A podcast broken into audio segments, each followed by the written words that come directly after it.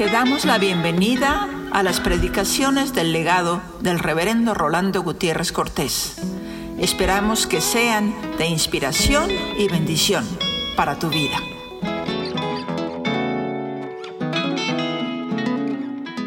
Marcos 1, del verso 16 al 20. Andando junto al mar de Galilea, vio a Simón y a Andrés, su hermano, que echaban la red en el mar, porque eran pescadores. Y les dijo Jesús, venid en pos de mí, y haré que seáis pescadores de hombres. Y dejando luego sus redes, les siguieron. Pasando de allí un poco más adelante, vio a Jacobo, hijo de Zebedeo, y a Juan, su hermano, también ellos en la barca se remendaban las redes. Luego lo llamó y dejando a su padre Zebedeo en la barca con los jornaleros, le siguieron. No vamos a pasar un examen de música, pero quizá podría ilustrarse la primera parte de mi meditación en la palabra del Señor en esta hora y le pidiera a nuestro hermano en el piano que me tocara una nota y que preguntara entre todos si la reconocen. Es decir, si lo que tú es un do, un re, mi, fa, sol, la o si, o más aún, si es un do sostenido o es un do bemol. Yo creo que si pasáramos esa pequeña prueba nosotros en esta noche, nos daríamos cuenta no solamente quienes sepan música, sino quienes tengan la capacidad de distinguirlo. Es más, yo examinaría al mismo pianista a ver si es cierto que lo puede distinguir. Y es que se requiere una afinación no solamente del instrumento, sino de nuestra propia sensibilidad, para distinguir la diferencia en las notas. ¿No es cierto? Que yo recuerde, me enseñaron a entonarme do, mi, sol, do, sol, mi, do. Y eso me ayudaría para tratar de adivinar a lo mejor alguna. Digo adivinar porque Quizá no tendría yo la afinación musical necesaria para darme cuenta qué nota me está tocando la persona en el instrumento. Y cuando hablo de afinación musical nítida, es porque quisiera hablar del discipulado. Porque en esta hora nosotros hemos sido sorprendidos gratamente en nuestra iglesia.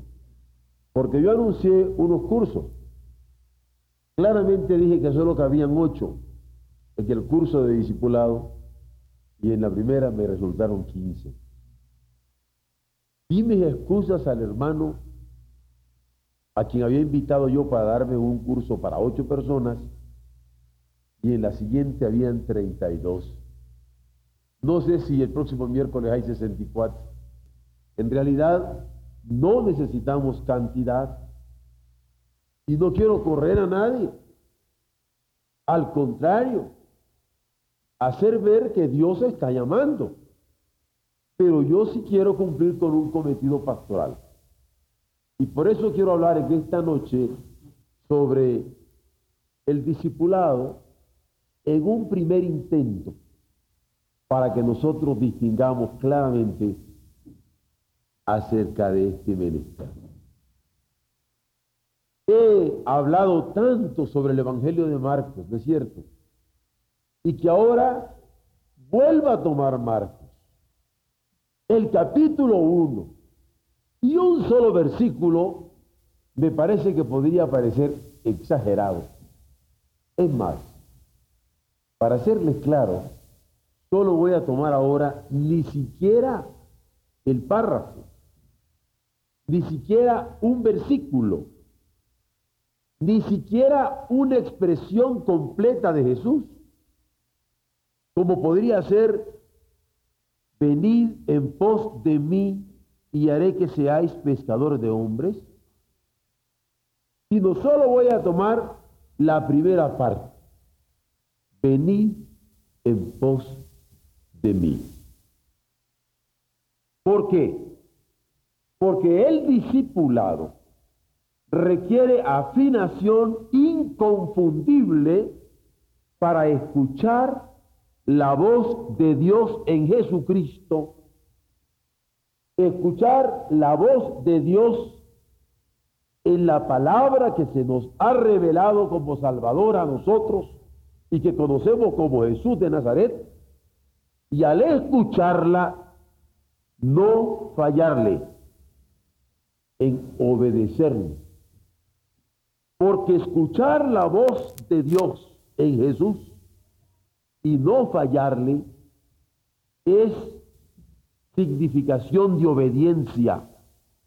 Y esta significación de obediencia es cueste lo que cueste, aunque haya pasar sobre brasas, aunque haya de caminarse sobre espinas, aunque haya de caminarse sobre las aguas con el peligro de hundirse, como le pasó a Pedro. Y por eso quiero que quede muy claro. Porque Dios habla, como decíamos el miércoles pasado, pero nos habla a nosotros y cuando nos habla a nosotros y no le obedecemos, cueste lo que cueste, entonces tenemos responsabilidades muy serias. Y voy a dar cinco elementos para que se puedan tratar de distinguir en esta expresión de Jesús, venir en pos de mí, que quiero que sean considerados muy despacio. Porque alguno habrá leído este Evangelio y habrá pasado por esta expresión, venid en pos de mí, y a lo mejor se rascó la cabeza y dice, ¿Qué querría decir Jesús con esto de venir en pos de mí? Es más, ¿y a mí qué me querrá decir con esto? Y lo primero que yo quisiera ayudarle para entender es que el apóstol, el enviado, el encargado por el Señor para hacer algo, es antes un discípulo mutatis mutandi, tomando el ejemplo donde debemos tomarlo, es como decirles, para ser embajador de México en otro país, primero hay que pagar el precio de una preparación determinada. Para ser embajador, primero hay que estudiar, digamos, ciencias políticas. Es decir, para ser un apóstol, para ser un enviado, para ser un embajador, primero se tiene que ser discípulo. Por eso es tan importante el discipulado y queremos insistir en discipular para poder enviar. Como les decía ya, la hipótesis del curso que habrán de tomar en estos primeros seis meses nuestros hermanos será no se puede hacer discípulos sin primero ser, tratar de ser, luchar por ser un discípulo, porque se requiere una disciplina previa, una disciplina en donde la formación es necesaria. Y esa formación no es solamente información intelectual. Ustedes juegan fútbol americano, ¿verdad? Bueno, los muchachos. Y piensen ustedes que el entrenador les dice, miren, la jugada la vamos a hacer así, así, así, así, así. Ustedes creen con que el mero hecho de que les diga el entrenador cómo hacer la jugada y que ustedes entiendan cómo hacer la jugada, todos ¿Ya la hicieron? ¿Verdad que no? Lo primero que le va a decir el entrenador, órale, vamos a practicarla. Primero así, no, no, no. Se equivocaron. tiene que ser así. Es decir, esa formación no basta de información formal. Hay personas que creen que el discipulado es enseñanza formal, que es de cuadernitos y aprendizajes de ese tipo. A lo mejor algunos hasta creen que se venden cápsulas y la venden en la esquina y la quiere tomar como tratamiento. Dígame usted cómo se llama. Antes de ser apóstol, se requiere ser discípulo por disciplina en una formación necesaria y la consigna que aparece aquí de permanecer unidos, unidos para que el mundo crea. Y cuando no podemos permanecer unidos ni a nuestra propia congregación, hay quien no puede permanecer unido ni siquiera en los secundarios, ni siquiera en los jóvenes, ni siquiera en sus coros, ni siquiera en sus organizaciones, ni siquiera como femeniles, ni siquiera como hombres, ni siquiera como coros, ni siquiera como iglesia, y quiere ser discípulo. No. Cuénteme una de vaquero. Perdónenme la expresión. Es que quiero que se entienda que para ser apóstol, para ser embajador, con derecho de vengo en nombre del Señor, hay que pagar disciplinas. De haber entendido el mensaje, de haber podido practicar y de pagar el precio de estar unidos a punta de sacrificio. Por eso sé el ejemplo de fútbol americano. No es cierto que cuando ustedes necesitan hacer una anotación, a lo mejor les mandan jugadas de sacrificio, porque lo que interesa es el punto que se necesita. Y el Señor no nos engañó. El que quiera seguir en pos de mí, nieguese a sí mismo. Tome su cruz cada día y sígame.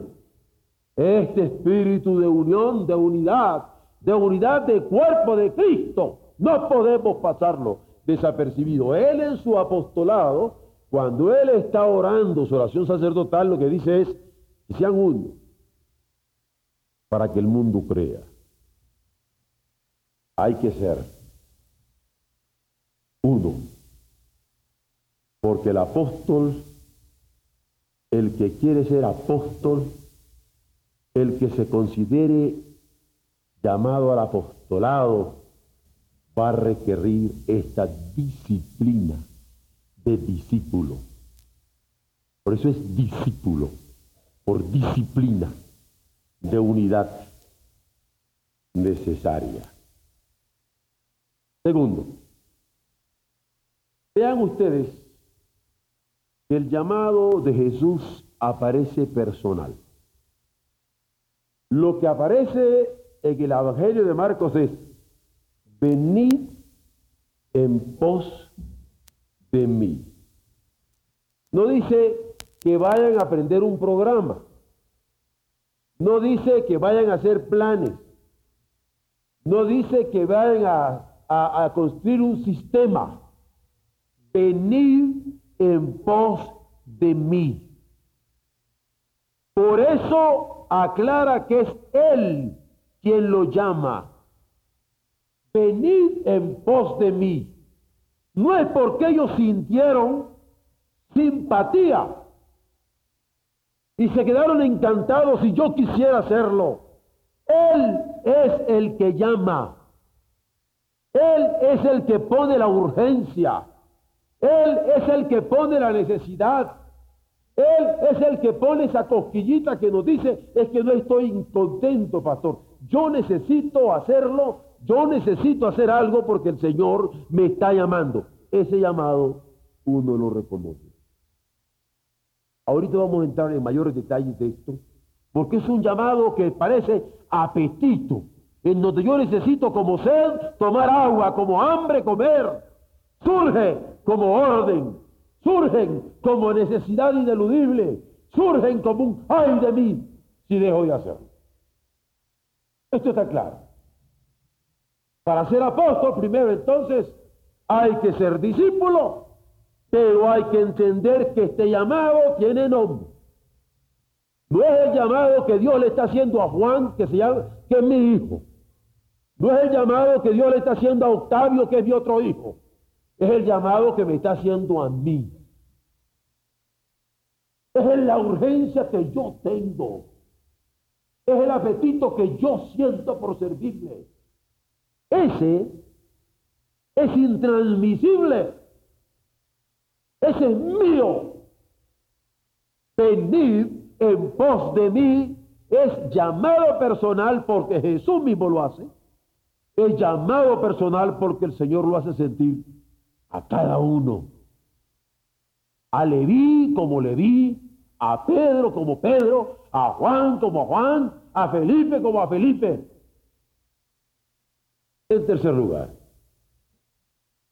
cuando el Señor dice venid en pos de mí, se recibe un designio, un diseño manifiesto. Y cuando digo yo se recibe un diseño manifiesto, a ver Heidi, póngase en pie mía. Dios te bendiga. Siéntese, mi hijita linda.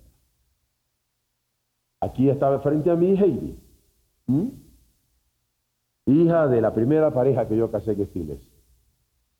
Se puede imaginar, ya claro, ahora es una señorita muy linda que acaba de cantar un solo de María que yo presenté en mis brazos. Pero yo le digo, mi hija, póngase de pie, mi palabra, ella la oye, mi palabra, ella la recibe. Hay una energía. Póngase de pie y ella se pone en pie. Cuando el Señor nos llama, desde la energía que recibimos con su llamado, viene de Él. ¿Qué sentiste, Heidi, cuando yo te dije, Heidi, ponte de pie? ¿Que te estaba usando de ejemplo? Me conoce. Sabe el espíritu con que enseño. No solamente recibe de mí la palabra que le dirijo, sino el espíritu que estoy tratando de comunicarle a todos mis amados secundarios, a todos mis muchachos, para que se percaten de que cuando el Señor llama, desde la energía de su llamado hasta el espíritu con el que nos está llamando, lo estamos entendiendo claramente. Nadie nos puede ocultar eso. Y cuando el Señor ha puesto en nosotros su voz, su energía nos mueve y su espíritu nos conmueve se recibe con designio manifiesto. Ya no digamos esa presencia con que nos sostiene. Porque el hecho de que yo le diga a esta niña, Heidi, póngase de pie, tenga la seguridad que esta niña tiene el respaldo de su pastor. Si yo la estoy poniendo en pie, no es para ponerla de ridículo. En manera alguna para lastimarla sino porque con mi presencia, con mi respaldo, con mi apoyo espiritual, moral y físico, yo le pido a mi hija, póngase en pie y ella se pone en pie. El designio es claro. La energía que recibimos del Señor con su llamado, lo sentimos, su espíritu lo entendemos, pero su respaldo, su presencia está con nosotros. ¿O ustedes creen que el Señor que nos llamó, que el Señor que nos ha puesto en pie, que el, Señor que nos está llamando a ser ejemplo en determinada situación de la vida, que el Señor que nos está enseñando vívidamente su evangelio, nos va a dejar sin su espíritu, sin su presencia, sin su apoyo, sin su explicación necesaria cuando lo retiramos? En ninguna manera. Él dice, venid en pos de mí. De manera que su voz la escuchamos, su espíritu nos anima, su presencia nos sostiene y a todas luces viene a ser una fuerza que crea alrededor de nosotros un nuevo entendimiento que nos ubica acerca de lo que tenemos que hacer. Fuerza que crea, dije, fuerza creadora, fuerza que forma, fuerza que hace. Esa es la palabra que en el discipulado está dirigiendo la iglesia suya. En cuarto lugar, hemos dicho que el apóstol es antes un discípulo. Hemos dicho que el llamado es personal porque lo hace el Señor y a la vez lo hace a personas. Hemos dicho que se recibe con designios manifiestos que hace claro a nosotros lo que Él quiere. Pero en cuarto lugar, entonces, tenemos una voz. Una voz que nos ha llamado a creer, pero que también nos ha llamado a servirle. Miren, todos ustedes han oído hablar de mi pastor, don Arturo. ¿Verdad que muchas veces me han oído hablar de él? Yo no acepté al Señor con don Arturo. Cuando el Señor llamó a mi corazón, lo hizo a través de un pastor que estaba interino en esta iglesia entonces, que se llamaba don Manfredo Pence. ¿Y qué no hubiera querido yo aceptar al Señor con mi viejo? Queridísimo, mi pastor. Pero la voz de mi pastor, del buen pastor de las ovejas, me llamó a través de don Manfredo Pence. Y fue con él con quien yo le abrí mi corazón. Es más, fue él quien también me bautizó. Pero esa voz, en determinado momento, en una fiesta de cosechas, por cierto, en una ciudad que no era mi ciudad, con otro señor que se llamaba Pastor Gutiérrez, que no tiene nada que ver conmigo. Digo, es mi hermano, mi amigo, mi compañero de ministerio, ahorita es pastor aquí en California. Hizo llamado, recuerdo perfectamente bien, cuando él estaba predicando, alzad vuestros ojos y mirad las regiones que ya están blancas para la ciega. En un sermón inspiradísimo. Hermano, yo no sé ni a qué hora, no sé ni cómo. Lo que yo recuerdo es que fue ineludible. No pude escaparme de aquella voz que me llamaba, a pesar de que yo no quería servirle, porque no quería, según yo, tener la suerte de mis antepasados. Pero aunque era otra voz, no la de don Manfredo con el que creí, sino la oí un hermano que se llamaba Pastor, con el cual yo estaba haciendo una decisión en mi llamamiento, con la que yo acepté lo que ahora se ha convertido en un siervo del Señor que está con ustedes. Ah, pero la voz es la misma. La voz es la misma. Y probablemente algunos de ustedes pudieran esta noche estar sintiendo la misma voz. Quizá usted aceptó a Jesucristo con la voz femenina de una maestra de escuela dominical, de una madre, de una abuelita, de una de una maestra de escuela secular, con un pastor, con un evangelista, con un mensaje de radio, qué sé yo, pero ahora Dios le está hablando con la misma voz que le está acercando y le está llegando al corazón y esa voz se reconoce. No es femenina, no es masculina, es voz de Dios. Ah, este venir en pos de mí es la misma voz para creer que la que es para servir.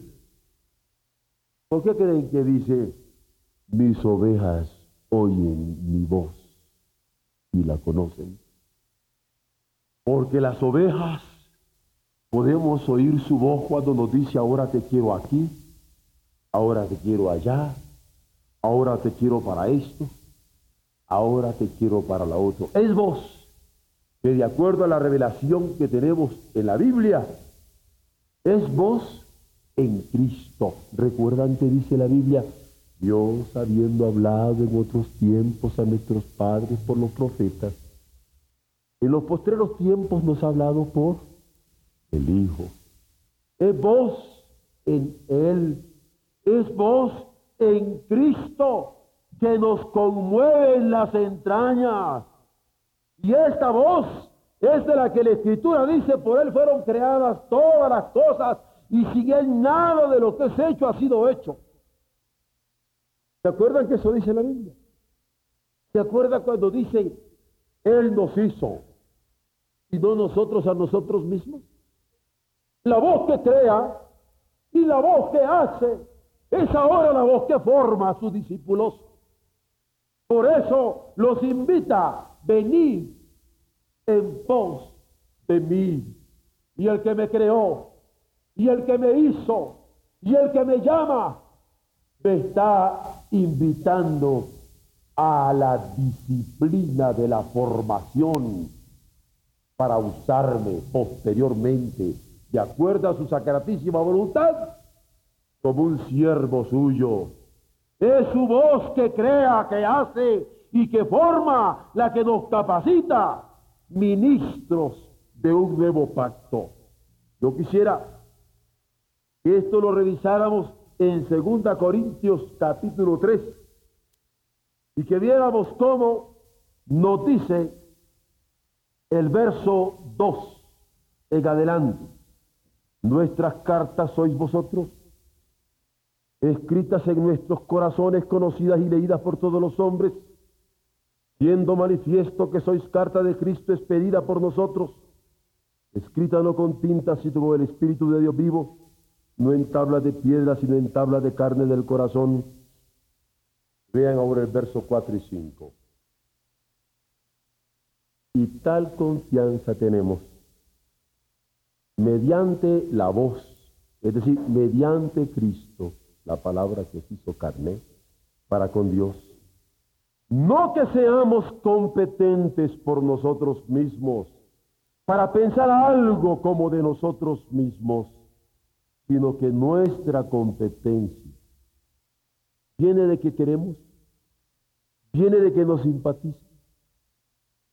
Nuestra competencia proviene de Dios, el cual asimismo nos hizo. El que nos creó nos hizo ministros competentes de un nuevo pacto no de la letra, sino del espíritu. Nos hizo competentes, ministros competentes de un nuevo pacto. La voz es la misma.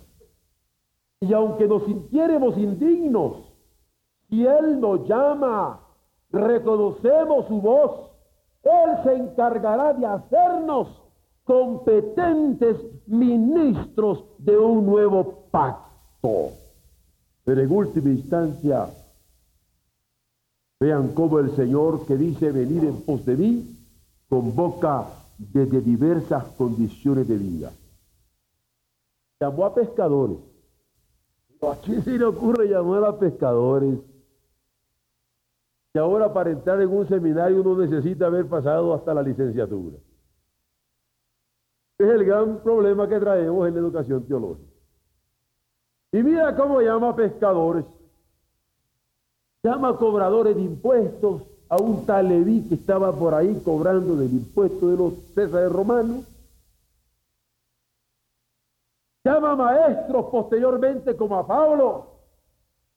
Porque él llama de donde él quiere. Llama a una Dorcas o llama a una Lidia. Llama a una mujer samaritana.